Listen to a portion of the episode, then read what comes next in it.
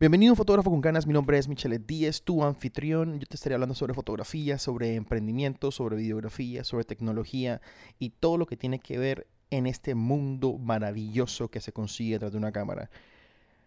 Me puedes encontrar en todas las principales plataformas de podcast, Spotify, Apple Music, Google Podcast, etcétera, etcétera. También estoy en YouTube como Michele Díez y en Instagram como arroba Michele Díez y en Twitter. Entonces, empecemos el capítulo de hoy y nos vemos más tarde. Bueno, vamos a hablar hoy del mundo de las cámaras mirrorless. Definitivamente es para donde vamos.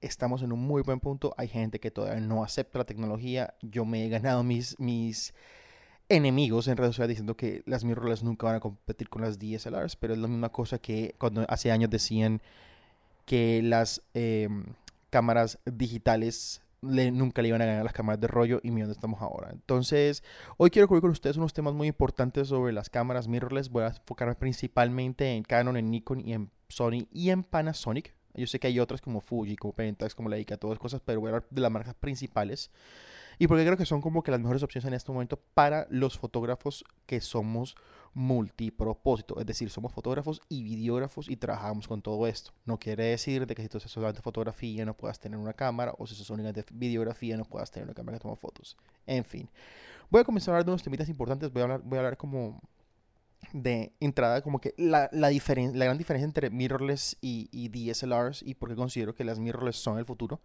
Después voy a los pros, lo que es el IBF, los puntos de enfoque en todas las pantallas, eh, cosas como el menos peso, las contras, la batería, eh, en fin, voy a hablar sobre una cantidad de cosas, de temas que considero que son lo más importante al momento de pensar en entrar en el mundo de los mirrorless. Entonces, de entrada quiero, quiero decir porque la gran diferencia hace que definitivamente sea una gran ventaja. O sea, como, bueno, no tengo forma de explicarlo manualmente, pero mecánicamente hablando, las cámaras DSLR, es decir, todas las cámaras reflex, lo que hacen es que levantan un espejo entre la imagen, bajan el espejo.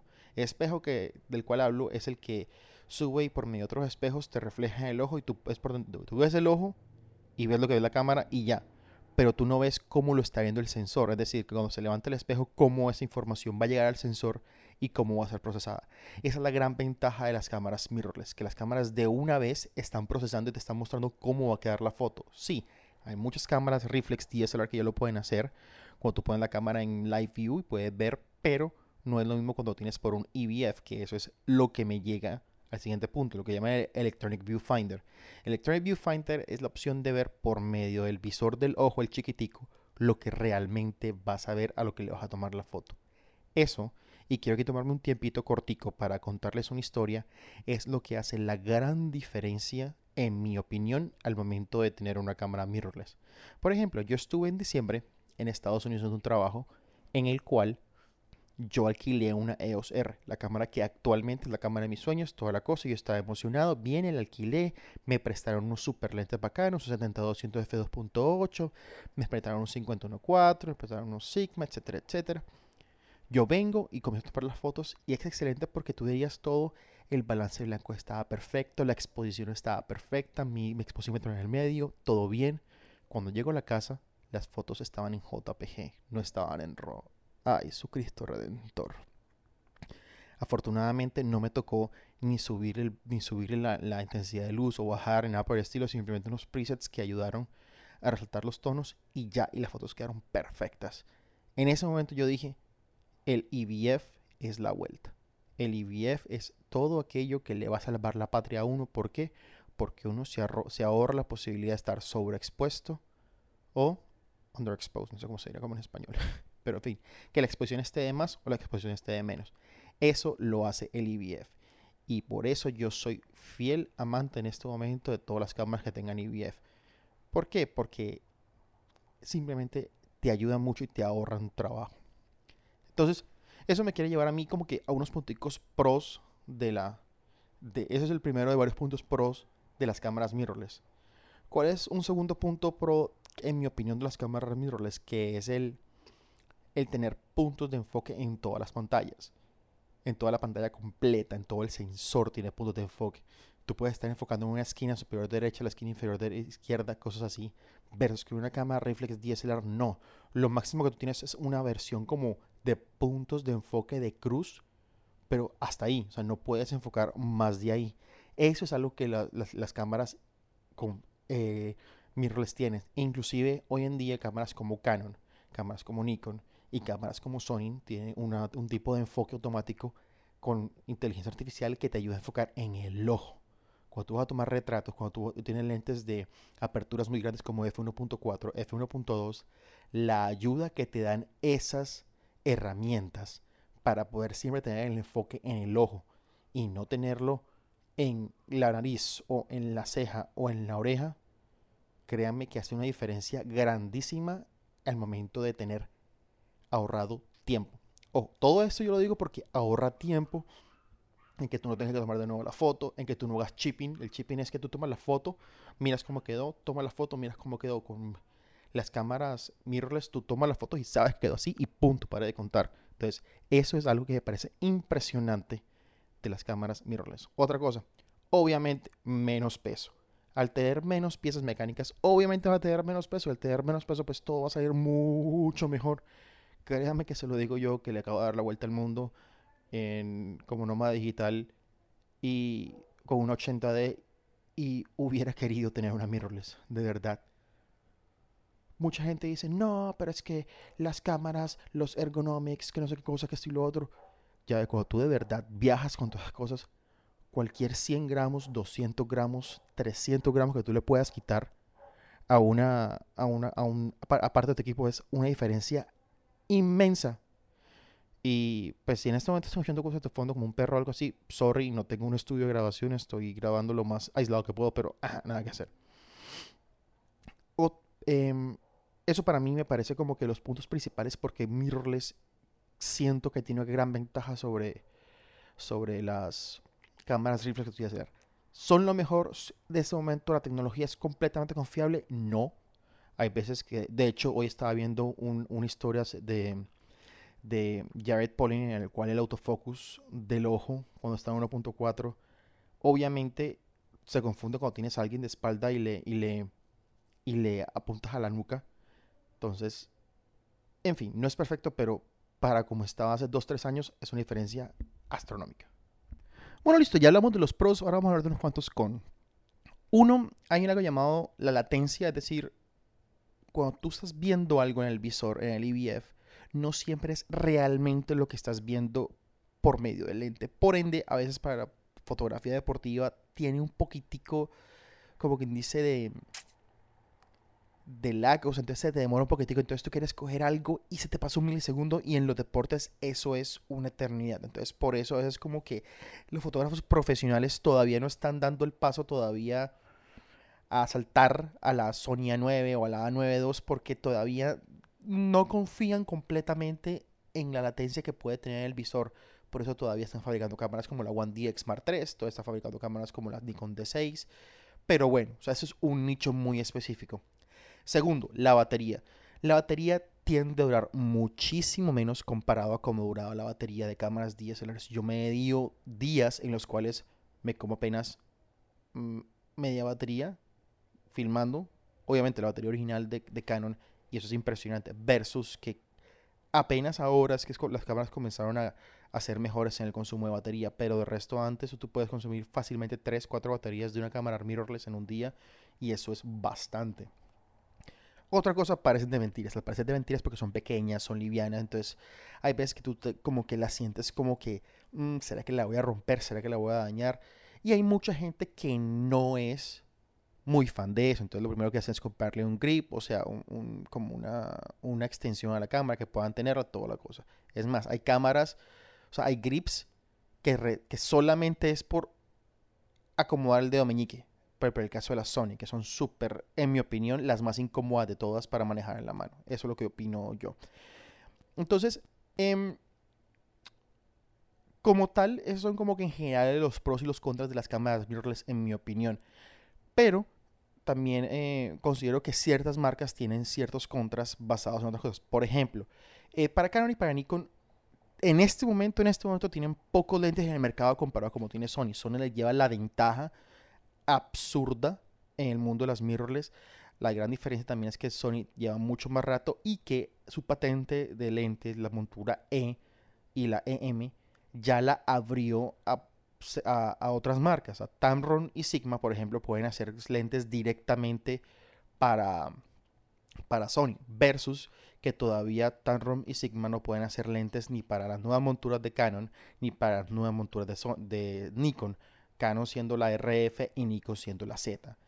Ahora, hablemos de otra cosa de que, o sea, de que eso es algo que eventualmente va a cambiar, pero en este momento ese es el panorama. O sea, Tamron tiene unos lentes muy buenos que son demasiado versátiles y a un muy, muy buen precio.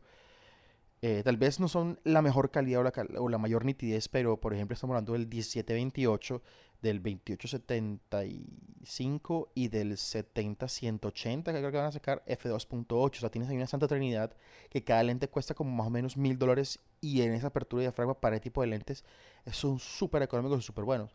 Pero por ejemplo, hace poquito Sigma sacó el 2470 f2.8 Art y que es un lente con una nitidez absurda a un precio de 1100 dólares cuando normalmente ese lente cuesta 2000 y punto de dólares. Entonces, cosas así, o sea, cosas así. En este momento, por ejemplo, si tú quieres un lente RF, a menos que sea el 35 mm 1.8, todos te valen un ojo a la cara. Entonces, hay que tener pendiente eso. Y los lentes de Nikon, los de la montura Z, desafortunadamente son muy, muy lentes de novatos. tienen un solo lente bueno, que es el 2470 2.8 con la montura Z pero el resto son F4, son F1.8, son lentes que ningún profesional cambiaría. O sea, hay gente que tiene lentes muy buenos para irse a eso. Tiene un lente que es el, el Noct 58 milímetros F0.95, pero es un lente manual y cuesta como 8 mil dólares y me parece que es la pérdida más grande de tiempo, pero en otro momento hablaré de ese lente. Entonces, mm, después de eso, yo siento que Sony el, hecho de que pegara primero, o sea, los ayudó que fueran los pioneros en las, en las cámaras de alto calibre con capacidades de video a muy bajo costo. En algún momento, hace como 3 o 4 años, cuando Sony sacó la A7S II, fue revolucionaria y todo el mundo decía, esa es la cámara de video que hay que tener. Y cuando sacaron la A7 III, un excelente. O sea, el, caso fue que les dejó tener mucho, mucho material y mucho tiempo para trabajar y mejorar y, saltaron de la A7 a la A7 y experimentaron y sacaron una excelentísima cámara como la A7 III, sacaron una excelentísima cámara de fotografía como la A7R4, una gran cámara profesional como la A92. Entonces son cámaras que, claro, ya llevan años y años en el mercado, pero como lo dije en algún momento, ellos no han hecho realmente nada innovador en los últimos dos años, versus que Nikon y versus Canon ya han tenido tiempo para hacer eso. Entonces, creo que la, demora de, Nikon y Canon e, es, algo, es un tema muy, muy, interesante para hablar sobre toda esta parte de, del mundo mirrorless, porque, por ejemplo, Nikon sacó unos cuerpos muy bacanos, muy buenos, tienen muy buenas especificaciones. De hecho, las especificaciones de video de, de Nikon son súper buenas. La Nikon Z6 tiene la posibilidad de grabar externamente RAW, lo cual es absurdo, es buenísimo.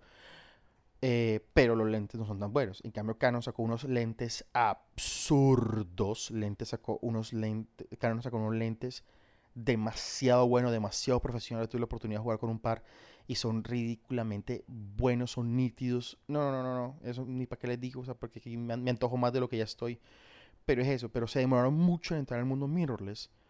Entonces, siento que es, es un camino interesante ahora porque van a comenzar a sacar mucho mejores cámaras y nosotros como clientes siempre somos vamos a ser los beneficiados de todo esto. Entonces, ya yendo como que más especificaciones sobre, sobre eso, yo quiero decir, por ejemplo, que a mí me parece que Canon este año va a ser una gran diferencia en cuanto a sus cuerpos, porque no sé si lo hacen a propósito o no, sino pero sistemáticamente yo siento que ellos han, como que dice, limitado mucho sus cuerpos en lo que han sacado en cuanto a especificaciones. No, no como lo ha hecho Sony. Por ejemplo, tú sacas, tú vienes Sony, saca la A6400 o saca la A6600 y son cámaras que tienen todo. O sea, tienen S-Log, tienen 120 frames por segundo, tienen IBIS, toda la cosa. Versus que Canon, por ejemplo, de repente bueno, te va a dar 120 frames por segundo la 90D, pero sin autofocus y sin audio. Entonces, como que, o sea, ajá, me, me, me das el cuchillo pero sin filo, no entiendo. Entonces, esas son las cosas que uno, uno se pone a pensar y es como, ¿será que Canon a propósito está haciendo eso o no? Aunque también se están, a lo mejor estaban guardando para sacar cosas espectaculares como lo que supuestamente viene este año, pero bueno, no sabemos.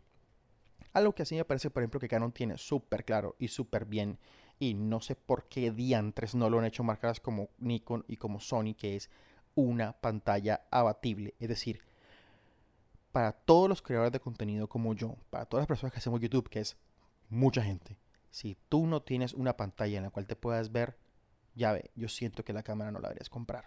Pero hay gente que la compra, hay gente que lo hace, hay gente muy buena otra cosa, pero yo siento de que es algo tan sencillo que podría hacer tanta diferencia para los creadores de contenido y no lo hacen. O sea, Nikon y Sony no lo hacen. Por ahí hay unos rumores una vez de que alguien dijo una vez de que la patente para, para tener pantalla abatible hacia un lado la tiene únicamente Canon y por eso no lo, no utiliza nadie.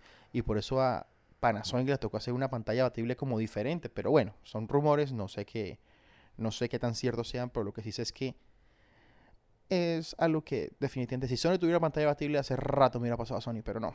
Aquí estoy en Canon, aquí me quedaré en Canon. Ahora vamos a ya meternos un poquito más en el, en el ambiente de la, de la Panasonic. Panasonic siento que mucha gente comenzó a coger el gusto porque Panasonic es una cámara, siempre y cuando no confíes en el autoenfoque, que no es el mejor, es una cámara de video buenísima. Panasonic eh, comenzó a experimentar con, con una excelentísima estabilización y una buena fuente de video y unos buenos colores con eh, con las eh, full frame, perdón, con las micro 3 cuartos, como la GH5, que mucha gente ama esa cámara.